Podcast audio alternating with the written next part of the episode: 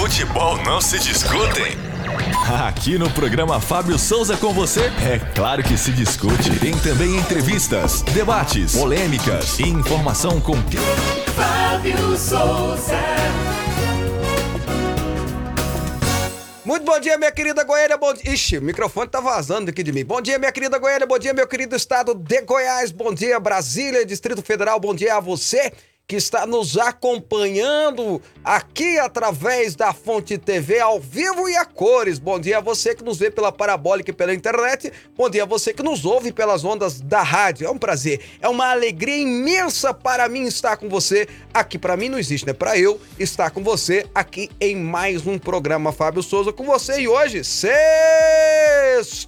sexta-feira, sexta-feira abençoada por Deus para você e para toda a sua família. Muita coisa boa aconteceu e muita coisa ruim também que a gente não pode deixar de informar para você que sempre está ligadinho com a gente para ficar bem informado. Hoje o programa é especial, mas antes de mais nada eu tenho que dar oi pro meu companheiro aqui de bancada, Joab Araújo, bom dia. Bom dia, Fábio, bom dia, Davi, bom dia, Wagner, bom dia, querido ouvinte, telespectador. É um prazer estar com você novamente. Bom, quem não sabe, o Joab também é um dos pastores lá pastor em treinamento lá da fonte. E se você quer assistir um culto dele, é só ir lá, né? De manhã. Sete horas da manhã, na sexta-feira, estamos lá. Sete horas da manhã tá o Joab lá. Aí, aí você vai vê-lo como pastor. É diferente. diferente cantando. É uma das vozes mais bonitas que eu conheço cantando. Falando, obrigado, obrigado. Falando é outra história, mas cantando. falando é, a gente tá aprendendo é, agora. Cantando ele se dá bem. Bom, ô, ô Joab, hoje é sexta-feira e a gente espera, é evidentemente, a participação de todos os nossos telespectadores. Nosso WhatsApp já está aberto, você pode ligar no 629 9836 9866. Repita. 629 9836 9866. Pois é, a gente vai sendo influenciado pela Jovem Pan aqui. Mas tudo bem. É. Uh, e o programa a gente sempre começa com o versículo do dia. Vamos lá? Agora, no programa Fábio Souza com você, é momento de fé e reflexão. Olha, a Bíblia fala da própria importância da Bíblia. Sobre isso que eu quero ler em 2 Timóteo capítulo 3, verso 16. Pois toda a escritura sagrada é inspirada por Deus e útil para ensinar a verdade, condenar o erro, corrigir as faltas e ensinar a maneira certa de viver. Pois toda a escritura sagrada, toda a Bíblia, é inspirada por Deus e útil para ensinar a verdade, condenar o que está errado, corrigir as faltas e ensinar a maneira certa de viver.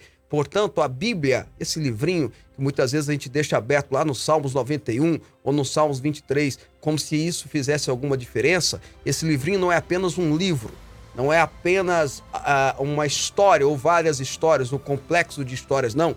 Esse livro é manual de vida, é norte, é bússola para todos nós. Não esquece disso não. 11 horas e 3 minutos. Fábio Souza. Bom, eu tô em uma preocupação que eu queria externar com meus telespectadores hoje, com Joab, Davi, Vaguinho que estão aqui, e que eu acho que é importante todo mundo estar atento naquilo que está acontecendo no Brasil e eu vou explicar por quê. Independente da sua ideologia política ou daquilo que você acredita, é importante você ficar atento em uma decisão que aconteceu da Prefeitura de Porto Seguro, e ontem nós noticiamos isso aqui, ao demitir a médica Raíssa, Raíssa de Oliveira, se eu não me engano o sobrenome dela. Era uma das médicas que esteve na frente do campo de batalha, do fronte, de fato, no combate aos, à doença, ao Covid-19. Ela trabalhou na UTI, ela trabalhou atendendo é, pacientes, ela esteve à frente. Tanto é que as duas vezes que ela participou aqui do programa, ela participou totalmente é, usando os devidos, a devida roupa lá dela, dentro lá do hospital, dentro lá da UTI, enfim. Até porque ela saía para dar entrevista, e mas tinha que estar sempre atento ao que estava acontecendo, porque tinha pacientes que estavam na mão dela. E muitos, se não quase todos os que passaram na mão dela estão bem hoje, graças a Deus. E ela tratou com o chamado protocolo inicial ou é, tratamento precoce, usando remédios. São, é bom que se diga, são 16 remédios ao todo, mas usando remédios que ficaram conhecidos como hidroxicloroquina, acitromicina, o próprio zinco, né, substância zinco, vitamina D e outros remédios utilizados e outros medicamentos utilizados no combate a essa doença terrível, Covid-19. Bom, e ontem ela foi exonerada, anunciou-se a exoneração dela, e essa exoneração foi a pedido do Ministério Público da Bahia. Os promotores de justiça entraram pedindo a exoneração dela e o prefeito de Porto Seguro acatou e mandou essa médica, essa verdadeira heroína, para fora. Bom, mesmo que eu não entre nem quero entrar nesse comentário inicial no mérito que se tratamento precoce funciona ou não, os resultados estão aí, essa é briga que se tornou muito mais política, ideológica do que propriamente científica. Se ela ficasse apenas no, no nível científico, no nível médico, estava tudo bem, mas ela passou a ser uma briga política. Se o Bolsonaro é a favor, o resto é contra, se o resto é a favor, Bolsonaro é contra, e ficou nesse negócio todo. E quem saiu prejudicado, quem saiu no prejuízo, foi exatamente os pacientes que precisavam ser tratados. Mesmo que eu não entre nesse método e nem quero fazê-lo, eu quero só mostrar o perigo que é criar-se uma jurisprudência em cima disso, e eu espero que a doutora Raíssa entre na justiça e a justiça faça, é, colocando o Ministério Público no devido lugar, porque é um lugar onde o Ministério Público não deveria intrometer, até porque são advogados, são juristas, não são médicos, não entendem disso. É, o perigo que é nós condenarmos no Brasil e começarmos até a criminalizar o tratamento off-label o tratamento fora daquilo que está descrito na bula do remédio. Por dois motivos. Primeiro, porque é assim que acaba se descobrindo curas e tratamentos de várias doenças. Foi assim com várias doenças. A mais famosa é a penicilina, que era, foi usada para uma pesquisa e descobriu-se que ela servia para outras coisas. Né? Até o próprio Viagra só se descobriu que funciona para tratar de pessoas mais velhas que realmente precisam, quando se usou um remédio que era para tratar do coração, na verdade. Pesquisava-se o Viagra para ser um tratamento do coração. Então, é uma forma de se buscar novos tratamentos também. Além disso, nós não podemos esquecer que nos rincões desse país, especialmente na região norte ou no sertão nordestino, e não precisamos ir muito longe não, no interiorzão de Goiás, interiorzão do Mato Grosso, Mato Grosso do Sul, os médicos lá fazem verdadeiros milagres para tratar de paciente, é o que eles chamam de medicina de guerra. Chega lá, não tem exame, não tem aparelho para fazer um raio-x, uma tomografia, não tem para fazer, é, se brincar, nem exame de sangue direito. Quando faz o exame de sangue, tem que mandar para o laboratório da capital ou da cidade grande mais próximo. Chega o resultado três, quatro dias depois. Portanto, o médico acaba não tratando nem o exame, ele trata através daquilo que ele vê, os sintomas. E aí é aquela regra que a medicina sempre leva ao pé da letra. Não se trata exame, se trata sintomas. E aqui no Brasil é assim, porque nesses rincões, onde geralmente existem pessoas que não têm condições financeiras de pagar um tratamento bacana, que alguns desses promotores têm, né? Promotor da Bahia, quando fica doente, vai para Salvador. Quando pega uma doença terrível, vai para o Einstein. Vai em São Paulo, vai para o Sírio Libanês, vai para Beneficência Portuguesa. Evidentemente que não fica na Bahia. Mas a maioria desses cidadãos brasileiros, a grande maioria dos cidadãos brasileiros, confiam no médico que está fazendo batalha, tentando salvar a vida com pouco ou quase nada instrumento, insumo ou qualquer outra condição que possa levá-lo a fazer o tratamento. Se for penalizar, criminalizar o tratamento, off-label, bem capaz que metade dos médicos que ficarem nesses rincões serão processados e a outra metade vão voltar para a capital. Porque é muito mais fácil eles tratarem na capital, onde tem exame, onde tem todo tipo de medicamento necessário, do que ele ter que pegar uma neusaldina e transformá-la em remédio para dor. Como acontece em muitos lugares nesse país a responsabilidade é muito séria em querer caçar pessoas, médicos, que estudaram 9, 10, 11, 12 anos. Não existe médico que estudou menos de 10 anos. Para aprender alguma coisa no tratamento de sintomas médicos, querer caçá-lo porque ele, bom, ele apoia o Bolsonaro. Não, vou até mudar, ele apoia fulano de tal. Essa discussão jamais deveria ter se tornado política. É lógico que a culpa é muito mais de Renan, Omar Aziz e aquele outro que eu esqueci o nome aqui, Randolfo Rodrigues, do que de qualquer outro promotor de justiça. Mas que os promotores, pelo menos os da Bahia, da região de Porto Seguro, entraram nessa jogada, entraram. E é uma fria. Tomara que a justiça resolva esse problema dizendo o que o Conselho Federal de Medicina, esse sim, órgão regulador, órgão que supervisiona a forma de agir dos médicos no Brasil, disse: autonomia médica hoje e sempre. Quando eu falo de autonomia médica, não, é bom que a gente tire um pouquinho o Covid da cabeça, até porque, graças a Deus, está acabando, a vacina chegou, está ajudando bem. Mas é bom que a gente tire um pouquinho do Covid e lembre que existem outras inúmeras doenças Brasil afora. Que é um exemplo? Sabe como que a febre amarela é tratada?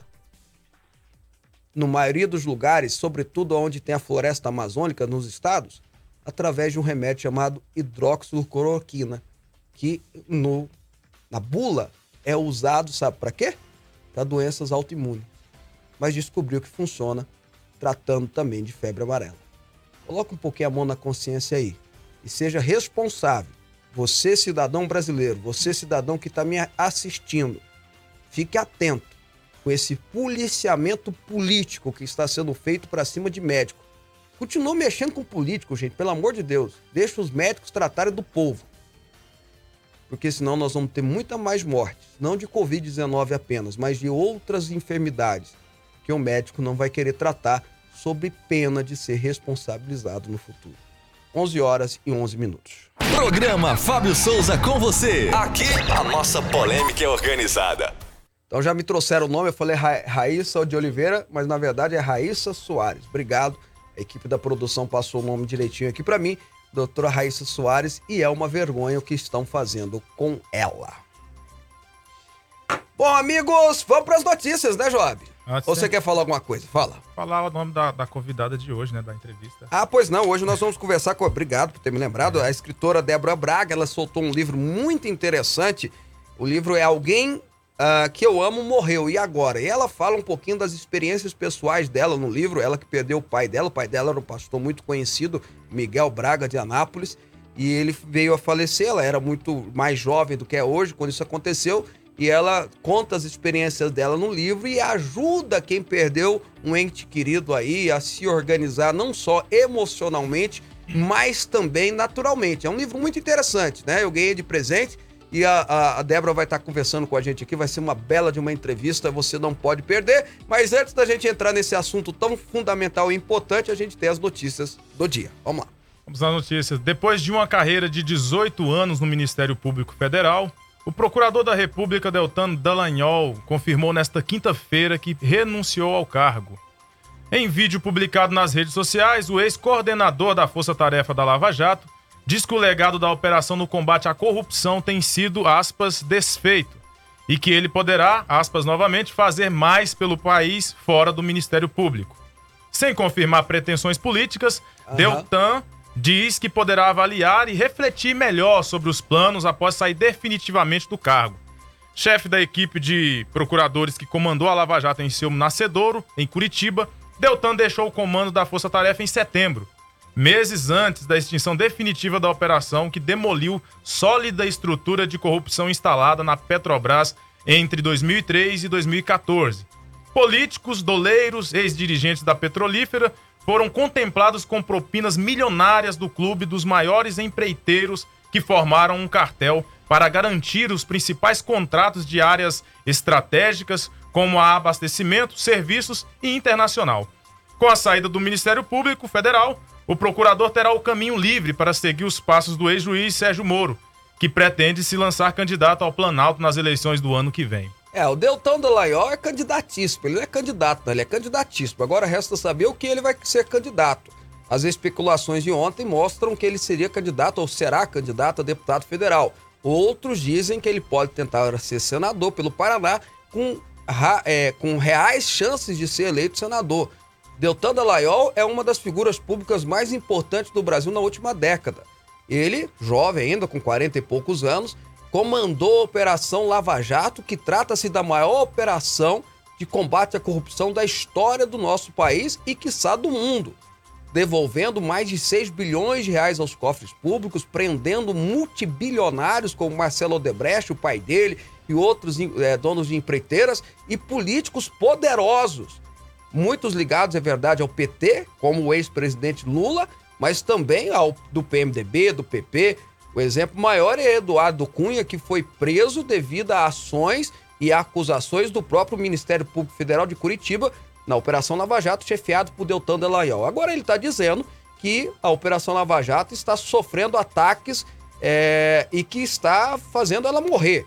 E de fato ele tem razão.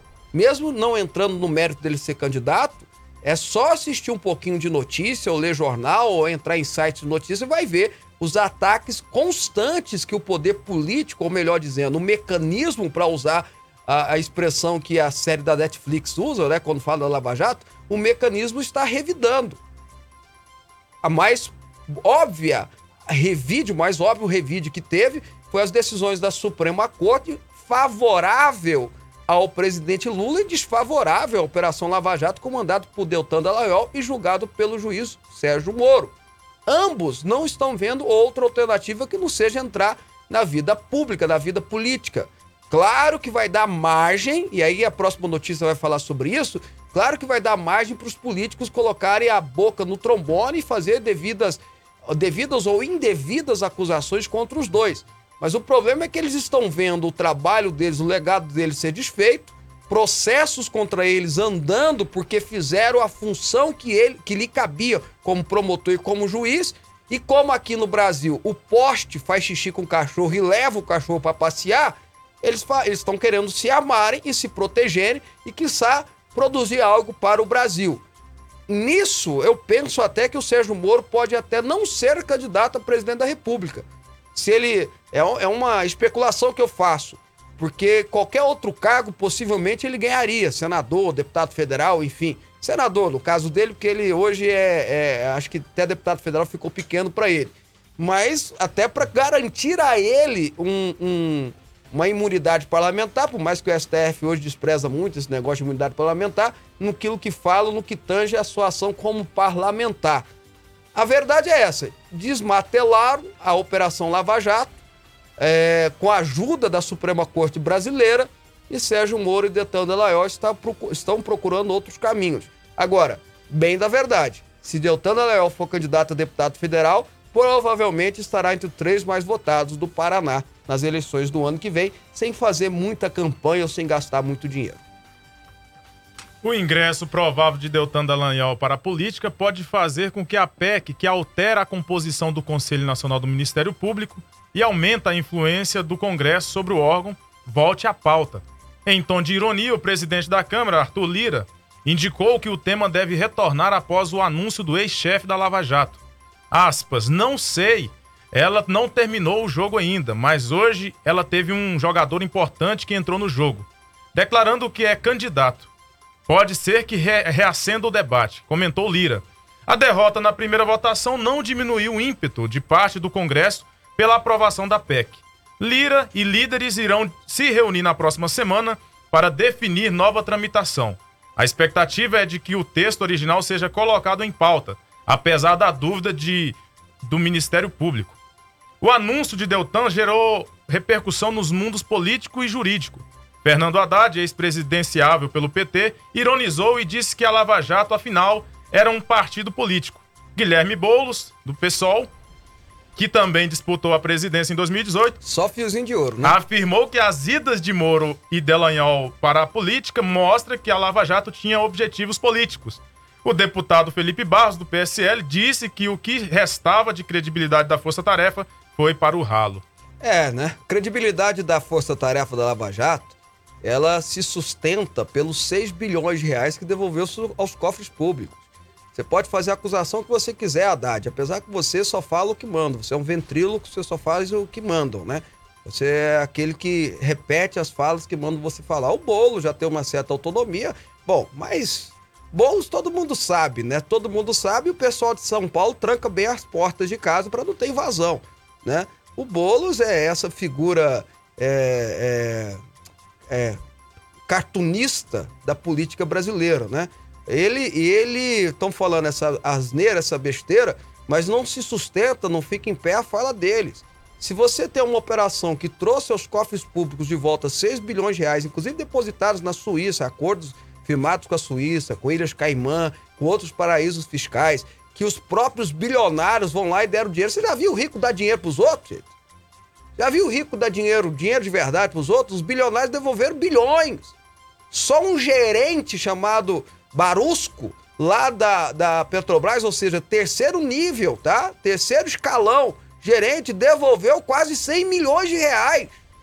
E vão dizer para mim que a Operação Lava Jato foi um partido político? Que a Operação Lava Jato perdeu a credibilidade. A credibilidade da Lava Jato se sustenta pela fortuna que ela conseguiu trazer de volta aos cofres públicos. Vocês podem falar o que vocês quiserem. A verdade é que foi revelado o caráter e a fisionomia de muitos entes públicos, políticos e muitos entes empresariais desse ramo todo. Essa turma toda foi revelada. O sistema, o mecanismo que funcionava no Brasil na era Lula-PT foi revelado. E agora ou o PT corrige ou outros escândalos vão voltar a acontecer. E aí não vai ter Deltan, não vai ter Sérgio Moro, mas tem um, não tenham dúvida. Ainda tem a Polícia Federal e outros promotores e outros juízes com coragem, ousadia e intrepidez vão sem dúvida nenhuma agir. Agora, o Deltan é candidatíssimo, gente. Até na fala dele ontem, chamou muita atenção que ele fala que ele vai refletir, vai pensar e vai orar. Até essa expressão que ele falou, vai orar, já é uma. Por mais que possa ser verdadeira, ele é membro da primeira igreja batista lá de, de Curitiba, mais que possa soar como verdadeira, querendo ou não, do jeito que foi colocado, já é uma sinalização a possíveis futuros eleitores, né? Político, candidato, e assim sucessivamente. Em outubro, 25,8% dos magistrados de Goiás tiveram rendimentos totais superiores a 100 mil reais. Opa! A folha de pagamento da categoria mostra que de 659 juízes e desembargadores, 170 receberam mais que 100 mil em vencimento bruto. Os dados são divulgados mensalmente pelo Conselho Nacional de Justiça, com base em contra-cheques enviados pelo Tribunal de Justiça do Estado de Goiás. No mês de setembro, 10% dos juízes e desembargadores registraram rendimentos totais acima de 100 mil. Em números absolutos, foram 67 de 660. A despesa total do tribunal com vencimento de magistrados naquele mês foi de 45,2 milhões de reais. Já em outubro, o gasto com a folha foi de 52,3 milhões, o maior valor registrado até o momento em 2021. O Popular mostrou na semana passada que a categoria recebeu aumento no auxílio saúde, que varia de 42% a 177%. É. A mudança foi regulamentada por decreto publicado no dia 27 de outubro. O Tribunal de Justiça do Estado de Goiás gastou um milhão e meio com o pagamento de auxílio saúde a juízes e desembargadores em outubro, primeiro mês de vigência de aumento e novas regras para o benefício. Ainda há um caso especial. No Tribunal de Justiça de Goiás, o desembargador Walter Carlos Lemes levou 4,7 milhões. Como é que é? Ele levou 4,7 milhões, o desembargador Walter Carlos Leme, Lemes, com mais 9, 9, 933 mil de retroativos. O tribunal informou que foram pagas diferenças da conversão do Cruzeiro Real para o URV na década de 90. É, quando, quando é, o RV é o que antecedeu o Real, era aquele plano, é, ficou um ano, né, 93 para 94, mutando a moeda, que era Cruzeiro Real, e passou a ser o Real, aí tinha que ter a unidade real. É, é, real de valor, que era um cálculo que eles fizeram lá, os, os economistas comandados por Fernando Henrique, Pedro Malan, etc e tal, que encaixou e fez o plano real. E teve muita gente que teve perda, é verdade, é bem da verdade isso, tem lá a Lei Candira até hoje uh, é, sendo julgado no STF por causa disso. Mas que pancada, hein? 4,7 milhões é a mesma coisa de ganhar na loteria, não é? Não? Sim. 4,7 milhões é numa tacada só? Que que é isso, rapaz? Misericórdia. Bom, vamos lá. Segundo a reportagem do Jornal Popular de hoje, 170 juízes receberam 100 mil reais no último mês. 170 juízes. E eu, eu, eu falo, às vezes parece que eu estou exagerando, mas não é não, gente. Tem muito muita autoridade ganhando isso por mês. Ganhando isso por mês. E quando eu bato na tecla que nós precisamos fazer uma reforma administrativa no país, não é à toa. Não dá para que tudo que se arrecada, ou seja, o dinheiro que está no tesouro, 70% vai para pagar funcionalismo público. É por isso que eu defendo a reforma administrativa.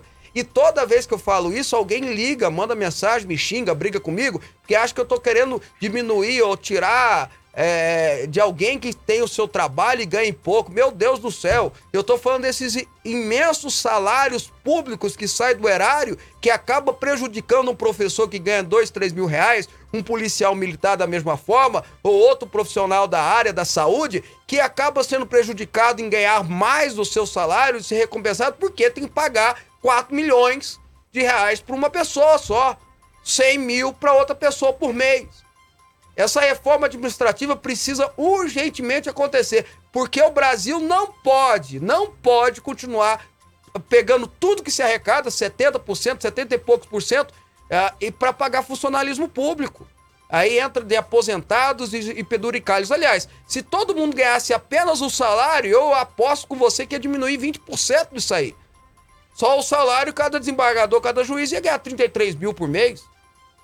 Que já é um baita de um salário. Vamos combinar aqui, né, gente? Que já é um baita de um salário. Mas aí tem auxílio, é, é, é, auxílio saúde. Aí tem. Você sabe que tem até auxílio livro essa turma? Auxílio livre? É, eles ganham um dinheirinho pra comprar livro pra estudar. Bacana. É, não. Bacana não. Hiper bacana. Muito Só bom. que quem acaba pagando tudo isso é quem? Todos nós. Não dá para continuar assim. E não adianta, vou bater na tecla que eu já falei aqui 500 mil vezes. Não adianta falar de reforma tributária no Brasil se a gente não diminuir o tamanho do Estado. Se nós não fizermos a reforma administrativa. Como é que a gente vai falar de reforma tributária, na qual pessoas vão pagar menos impostos, se a gente não sabe do tamanho do Estado? É por isso que a gente paga tanto imposto, gente. É para sustentar esse elefante branco, esse Estado obeso que nós temos no Brasil. Vou repetir para você colocar na tua cabeça: 70% daquilo que se arrecada vai para pagar funcionário público. E aí, a senhora, o senhor que são funcionário público, mas ganham menos, não tô falando de vocês. Eu tô falando dessa turma que ganha 100 mil, 150 mil, 4 milhões, 3, 300 mil, 200 mil por mês. Isso é maravilhoso, gente. Para eles. Pro povo, não. Isso é maravilhoso. Para quem tem o direito, porque acaba sendo direito deles. Para quem tem esse direito. Agora, a maioria dos cidadãos brasileiros não tem. É uma vergonha para um país que tem ainda quase 100 milhões de pessoas sem saneamento básico. Vocês têm noção do que é isso? A nona economia do mundo tem quase a metade da sua população que não tem esgoto em casa. Não tem esgoto em casa. E aí a gente tem que ver, olha só, a gente tem que ver gente ganhando 100 mil, 200 mil, com todo respeito aos juízes, com todo respeito às autoridades, que merecem ganhar bem, que merecem o reconhecimento, que merecem a valorização devido ao cargo que ocupam. Mas não dá para ser 100, 150 mil, 200 mil por mês. Poxa vida, gente. Aqui no Brasil acontece uma coisa diferente do resto do mundo civilizado. Joab tem dois filhos, né, Joab? Sim. Se os dois meninos dele chegam para ele assim, pai, eu quero montar uma empresa. Geralmente é assim, tá? Não precisa me corrigir, não, você vai entender. O Joab vira pra eles: Não, meu filho, vocês vão estudar para prestar concurso público. Que ali você vai ter um cargo bom, um salário bom, ali você vai se manter, aposentadoria é maravilhosa, Sim. ali você não pode ser mandado embora. Não é assim? É a estabilidade, né? Se lá nos Estados Unidos uma criança, ou no, na Itália, ou na França, ou na Espanha, ou, ou, na Inglaterra, na Noruega, na Bélgica, esses países assim, alguém, ou Japão, alguém chega pro pai, pai, eu quero ser funcionário público. Ele fala, meu filho, você tá doido? Você vai ser advogado, vai ganhar dinheiro. Funcionário público não ganha dinheiro, não. Não tem salário bom, não. Não tem estabilidade, não. Aqui no Brasil é o contrário do que é no resto do mundo. É impressionante. Enquanto não fizer uma reforma administrativa, não podemos nem discutir abaixar imposto. Eu repito, professora, não precisa ficar brava comigo, não. Eu estou defendendo o seu direito. Tá errado é uma pessoa ganhar 150 mil e, e, e, a senhora ganhar 2 mil reais por mês. Está errado. Num país, eu repito, onde nós temos mais, quase a metade da população sem esgoto, sem água tratada dentro de casa onde nós temos 4 milhões de crianças que, segundo o Ministério da Educação, não tiveram aula no ano passado porque não tinha acesso à internet. E mandaram eles embora para dentro de casa. Onde nós temos gente passando fome ainda. É isso.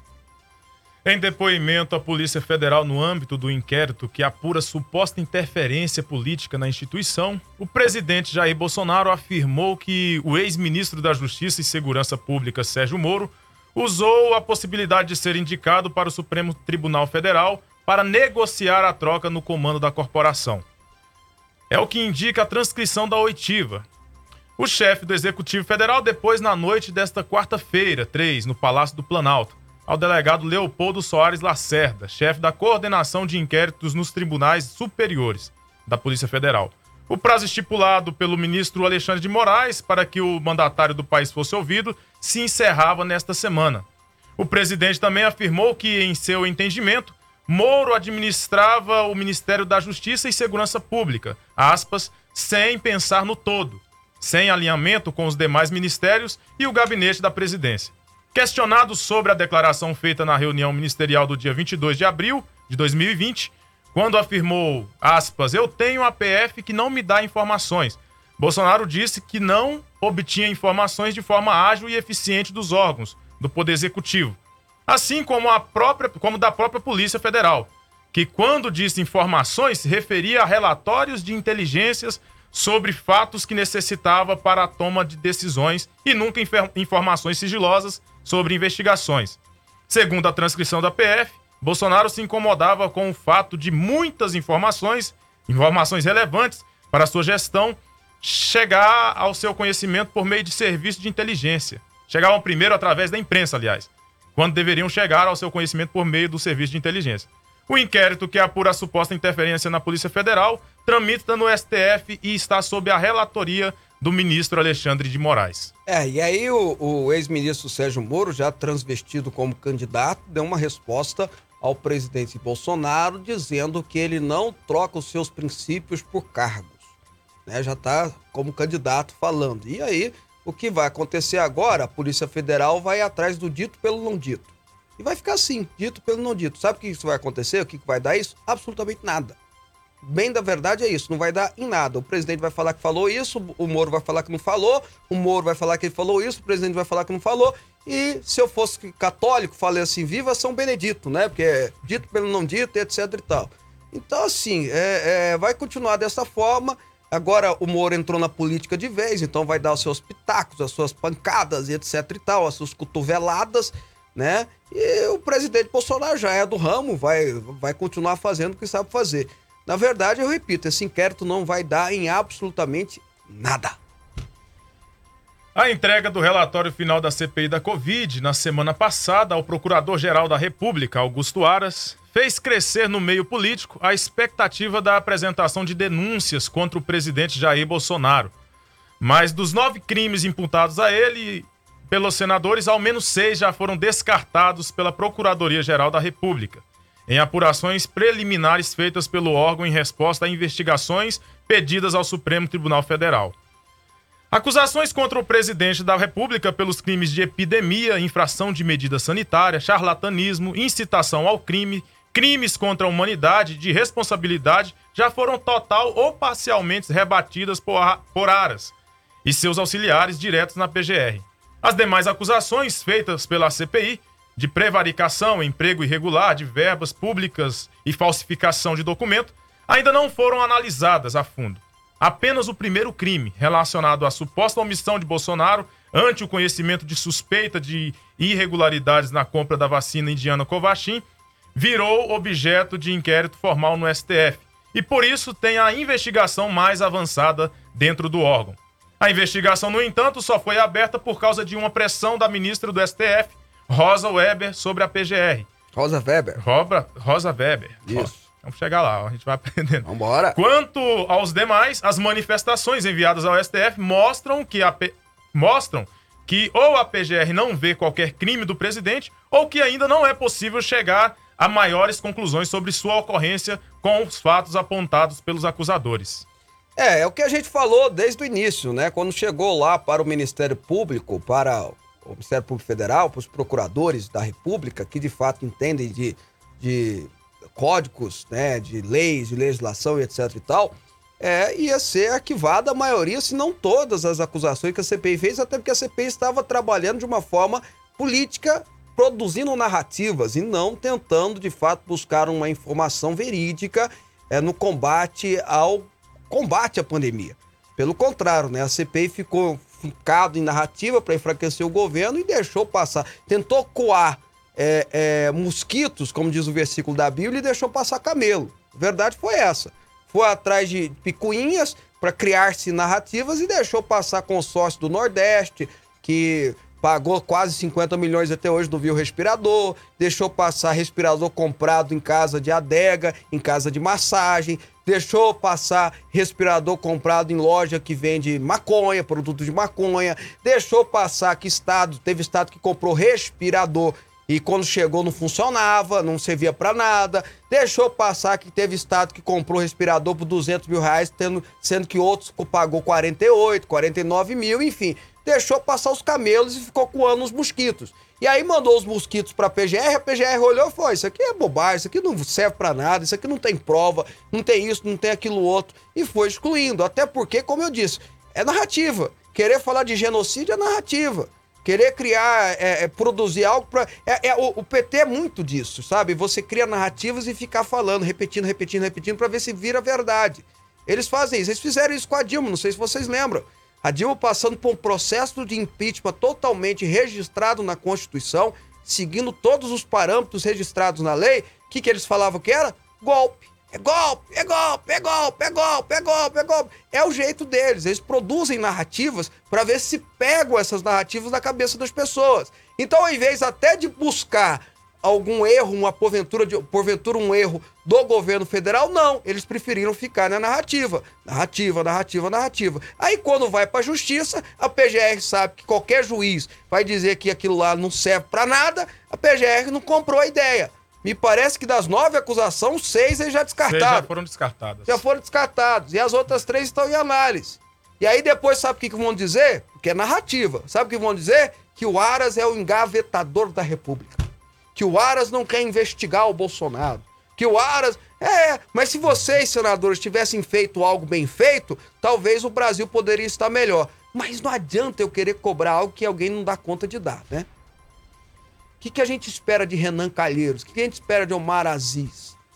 Né? A gente espera isso aí, narrativa, a gente espera esse tipo de atitude que aconteceu. E, aliás, tá dentro dos padrões que todo mundo esperava que ia ser, tá bom? A gente vai para o intervalo agora, porque depois do intervalo nós vamos conversar com a escritora e coach Débora Braga Anderson. Ela é autora de um livro Alguém que eu amo morreu e agora? O livro, olha só que legal, ele aborda aspecto emocional, psicológico e também jurídico e espiritual, evidentemente, dessa temática, né, de perder um ente querido, enfim. É um livro muito bacana e a gente vai estar conversando com ela sobre esse tema. Em um minutinho a gente volta, tá? Você está ouvindo Rádio Aliança M1090 e Fonte FM Digital. Uma música para ser perfeita precisa de compasso.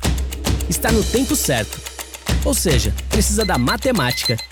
E esse é o tema da 16ª OBMEP, Olimpíada Brasileira de Matemática das Escolas Públicas e Privadas, Música e Matemática. As provas da segunda fase serão dia 6 de novembro. Consulte seu local de prova em obmep.org.br. E se a matemática é música para os seus ouvidos, participe! Ministério da Educação, Governo Federal, Pátria Amada Brasil. Venha fazer uma viagem ao centro da Bíblia com Didascalia, mais uma obra do bispo Fábio Souza. Para você que ama a palavra de Deus e busca sabedoria, o livro traz cerca de 200 estudos com a linguagem de fácil compreensão, que vão te levar a uma verdadeira viagem ao centro da Bíblia. Didascalia mais uma obra do Bispo Fábio Souza. Lançamento Editora Vida. Informações 62 3541 7800. Rádio Aliança M1090 e Fonte FM Digital.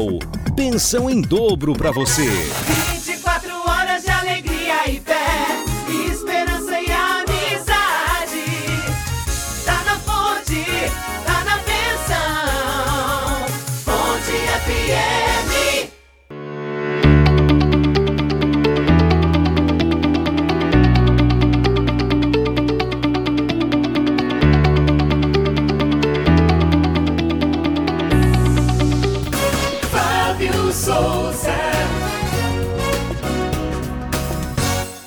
Volta com o programa Fábio Souza com você ao vivo para todo o estado de Goiás pela TV aberta e também para Brasília, Distrito Federal e pela parabólica internet para o resto do país e pelas ondas da rádio, a MFM Online. Com a participação aqui, finalzinho 6565. Assista esse programa todos os dias e quero parabenizar pelos temas abordados e pelos esclarecimentos políticos. Muito obrigado. Uh, o Rio de Palma, sempre participando conosco aqui.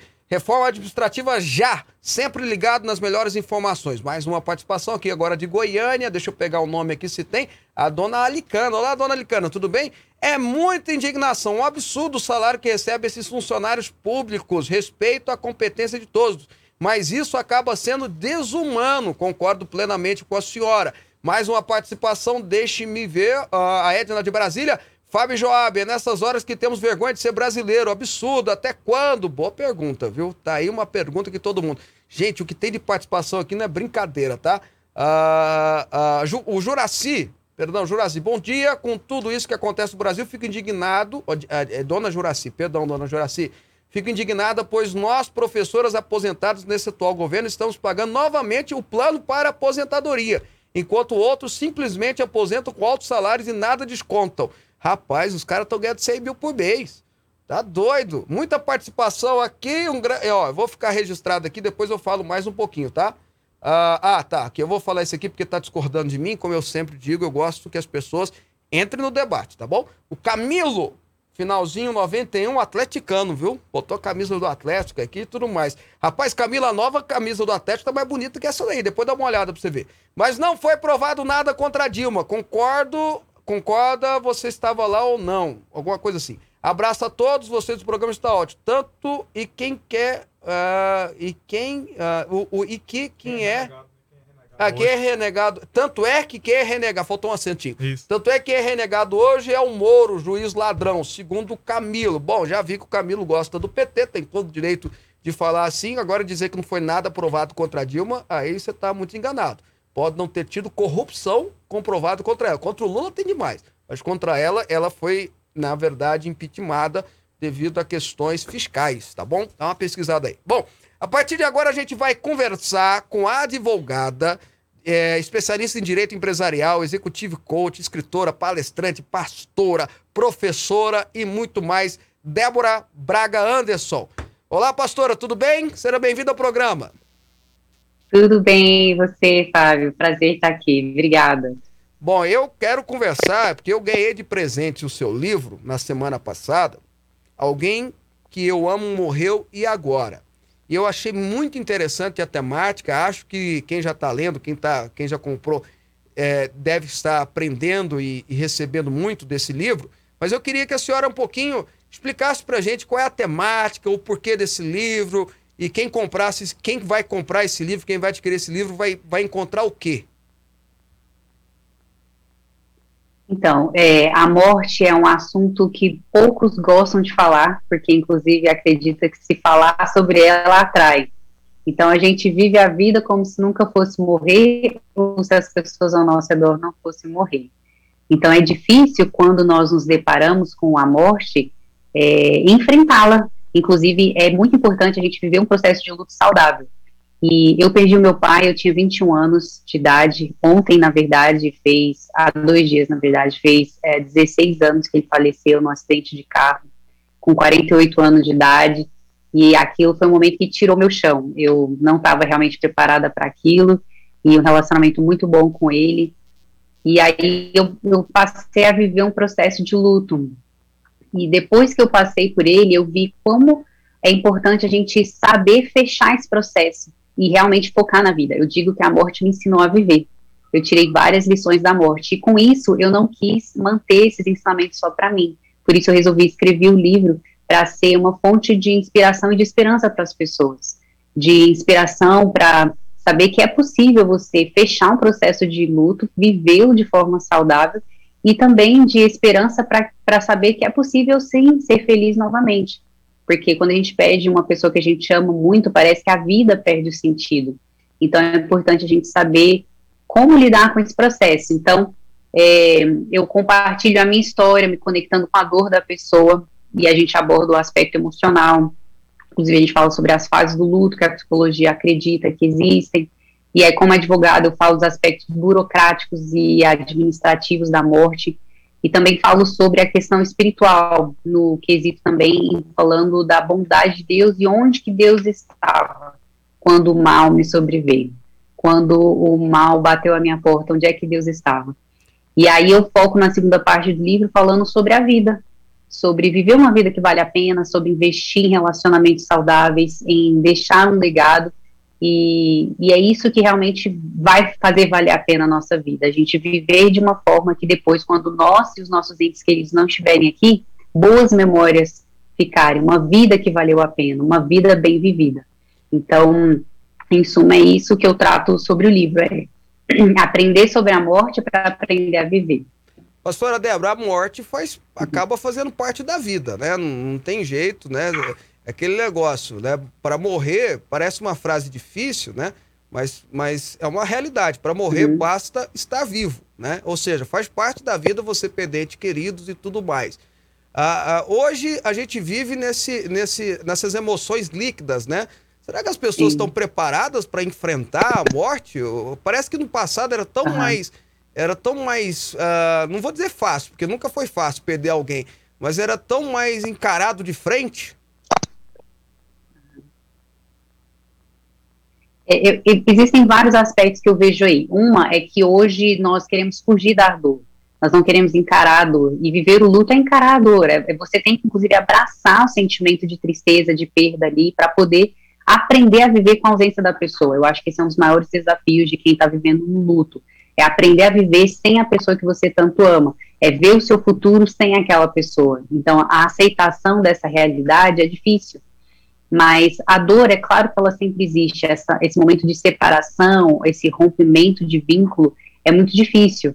Mas é difícil lidar, especialmente nesse momento de pandemia, o luto ele é intensificado muitas vezes por vários fatores. Uma, por exemplo, o isolamento social, físico das pessoas. Você, muitos não puderam fazer um, um, um velório ou fizeram um velório rápido com poucas pessoas, sem o contato físico, sem aquela questão do abraço. Então, a própria pandemia intensifica essa questão da dor, do luto, né? E é difícil, sim, lidar com a dor, mas muita gente acaba querendo negar, colocando a dor é, como se estivesse adormecida num cantinho dentro de si e quer viver a vida sem lidar com essa dor. Então, a, a, o processo bem vivido do luto, você tem que encarar a dor, você tem que chorar o que for necessário, você vivenciar aquilo, você ver sim a perda que foi, como isso vai te afetar, mas não ficar preso ali. E aí onde muitas pessoas precisam e não devem ter preconceito em buscar ajuda, inclusive de profissionais da saúde, uma terapia, um psiquiatra, se preciso for, a gente pensar que a gente precisa se cuidar para estar tá bem e continuar a viver e pensar justamente no restante das pessoas que ficaram. Sim, você perdeu um ente querido, mas e todas as outras demais pessoas? É importante lembrar que elas existem, que você ainda tem vida. Uhum. Então, por mais que sinta que a morte te sufoca, nós precisamos entender que nós temos uma vida. Talvez machucada, mas que pode ser restaurada. Então, é importante focar na vida. É, que precisa ser vivida, né, pastor? Joab Araújo. Bom dia, pastor. É um prazer ter você aqui com a gente. Sabendo dessa questão. Bom dia, da, obrigada, já. Da morte, é, é, um processo que ele tem início também, meio e fim, a questão do luto, né? É, a pergunta que eu faço Sim. é como superar um luto, saber qual que é o período que ele dura, porque tudo tem um período, né? Eu queria entender como Sim. superar esse luto, igual você já está falando, já, já começou falando. Uhum. Muito boa a sua pergunta. E o processo do luto, ele é individual, então cada pessoa vive de uma forma. Inclusive, lá em casa nós somos cinco filhos. Então, todos nós perdemos um pai. E a minha mãe perdeu o esposo. Cada um viveu de uma forma diferente o luto. E é importante saber disso, que eu não posso comparar o meu luto com o outro, mesmo com a mesma morte. Porque cada um vai viver de uma forma diferente. E o processo de luto, ele não tem um tempo definido. Já se falou uma vez em seis meses é, mas não é, não é assim determinado. E, inclusive, tem uma das fases do luto que é a depressão. Tem até psicólogo que não entenda que é, se é depressão, é depressão, se não é tipo uma fase do luto. A, o luto ele traria uma tristeza profunda, que é diferente, seria diferente de uma depressão. Mas se tiver uma depressão, aí tem que ter cuidado para a pessoa não ficar ali. Porque aí é que eu vejo, uma pessoa que não vive um processo de luto bem vivido, ela fica nessa fase para sempre. Ela não quer fechar o processo do luto. Então, realmente, a pessoa pode viver o resto da vida dela em luto. Por isso que eu entendi a necessidade de escrever esse livro também, para as pessoas entenderem que é preciso fechar esse processo do luto. Agora, primeiro, para eu fechar, eu preciso vivê-lo. Como que eu vivo um processo de luto? Vamos ser práticos aqui, né? Você precisa realmente olhar para a realidade. Às vezes é olhar para as fotos da pessoa, nossa, mas isso vai me fazer chorar. Então chore, sabe? Pensar realmente como vai ser a sua vida sem aquela pessoa. Aprender a viver com a ausência dela. Eu, para mim, por exemplo, perceber que meu pai não estaria no dia do meu casamento, no dia da minha formatura da faculdade, no dia do nascimento dos meus filhos. Tudo isso é doloroso, mas eu, eu teria que pensar isso, inclusive, antes me ajuda, para quando eu viver o momento, eu não ficar focado na tristeza da ausência do meu pai, mas na alegria do momento, na presença de todas as outras pessoas que estariam ali. Então, é, é importante a gente não focar no copo vazio, mas na outra metade que está cheia. Isso ajuda nesse processo de luta, a focar na vida, nas coisas boas, inclusive isso, nas coisas boas que ficaram, nas boas memórias. Então, é normal a pessoa viver um tempo de tristeza, sim, mas se a rotina dela é alterada, no sentido de não quer comer, não quer dormir, não tem motivo para sair da cama, tá sem vontade de viver, e é muito comum no luto as pessoas também desejarem morrer, seja para estar com o ente querido, seja para para não viver com aquela dor, então tem que ter cuidado com as ideações suicidas, então tem que ter muito esse cuidado, mas entender isso. Então, é, o suporte ele faz toda a diferença. Então, se a pessoa já sente esse pesar de depressão, é essencial buscar uma ajuda terapêutica, psiquiátrica, para poder se cuidar. E aí, fazendo essa elaboração do luto, inclusive são tarefas que podem ser feitas, inclusive a gente está fazendo um grupo terapêutico um grupo pequeno, que a gente está elaborando o luto juntos e fazendo algumas tarefas que a própria psicologia coloca. No meu livro mesmo, no capítulo que eu falo sobre o aspecto emocional, eu falo algumas tarefas de elaboração do luto, tipo coisas a se fazer de forma prática para vivenciar esse luto, para poder sim conseguir fechar. E aí, como que eu sei que eu superei o luto nesse processo?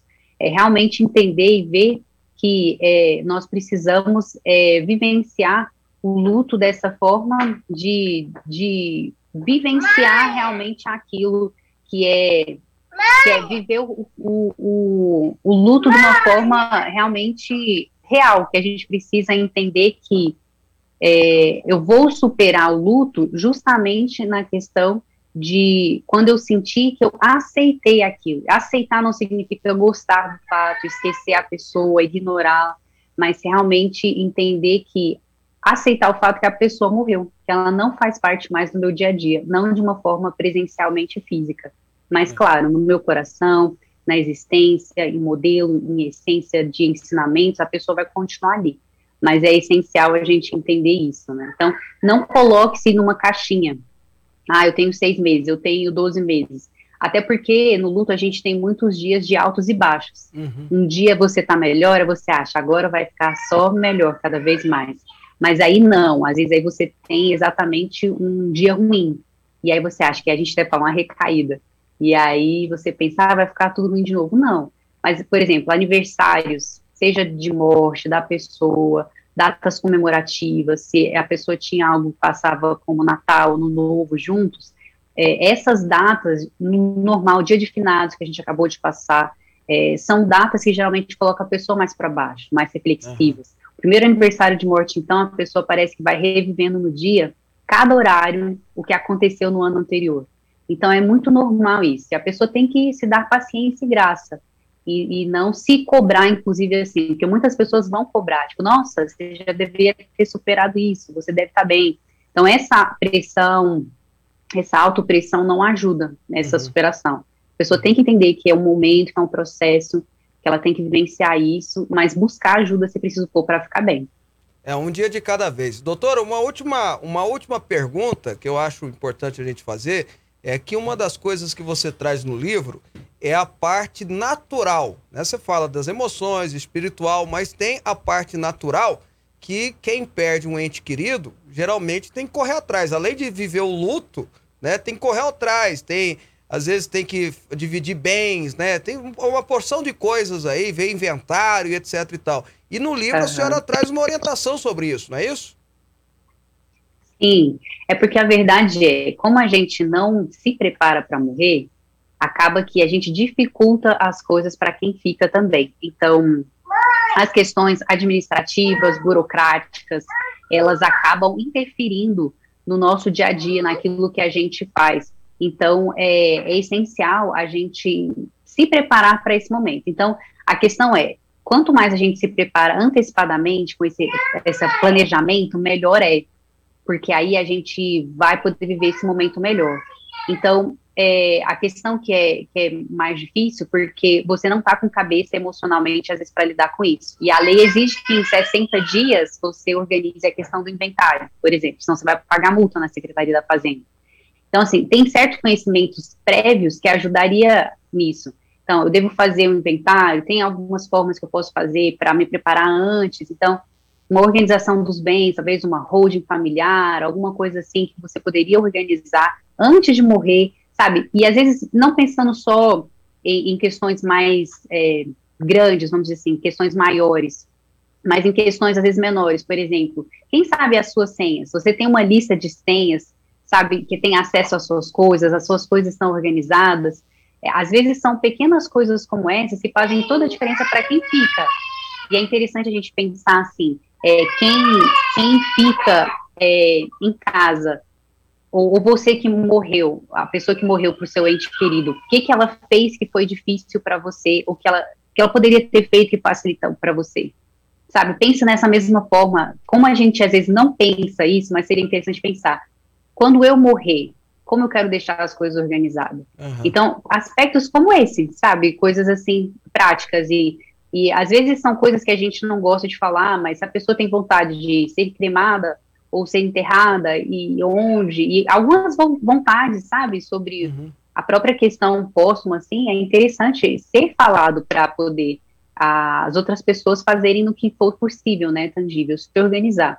E financeiramente também, porque muitas famílias, por exemplo, têm bens, mas não têm um patrimônio líquido, dinheiro disponível. Uhum. E como que funciona legalmente? A pessoa tem que pagar o imposto primeiro para depois fazer a transmissão do bem. Então, muitas vezes a pessoa tem que tentar vender um bem para ter dinheiro, mas ela não tem acesso ao bem. Então, às vezes, juridicamente, ela tem que pedir autorização para o juiz. Mas hoje é possível fazer extrajudicialmente. Então, vou fazer isso, então tem que fazer, às vezes, uma sessão de direito. Então, assim, esse tipo de conhecimento seria interessante as pessoas terem prévio à morte, para não ficarem tão Perfeito. perdidos, como muitas vezes são vulneráveis, porque emocionalmente não estão em condições de tomar decisões. Perfeito. Então, quanto mais preparada a pessoa tiver, melhor ela consegue lidar com isso tudo. Tá certo. Eu quero agradecer a pastora Débora Braga Anderson, ela que escreveu esse livro, que acho que é muito bacana, alguém que eu, que eu amo morreu e agora. Acho que todo mundo deve. Até quem não perdeu alguém, é bom dar uma lida, porque Sim. faz parte, né? A morte, infelizmente ou felizmente, faz parte da vida. Vamos liberar a pastora Débora, porque ela tá com alguém com fome aí, pedindo o socorro da mãe. Pastora, obrigado, foi um prazer tê-la né? conosco. Igualmente, obrigada, gente. Bom dia. E nós vamos ficando por aqui também, que a gente tá com fome também, não é isso, Joab? É isso mesmo, Fábio. Amanhã nós estaremos de volta aqui. É você, né? Eu volto só segunda.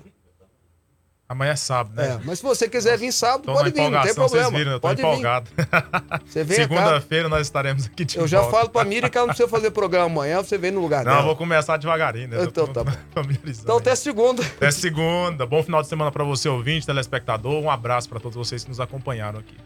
Oi, a gente vai ficando por aqui, sextou. Então, quando sexta-feira chega, eu sempre falo juízo em dobro, hein? Juízo! Tchau, até segunda.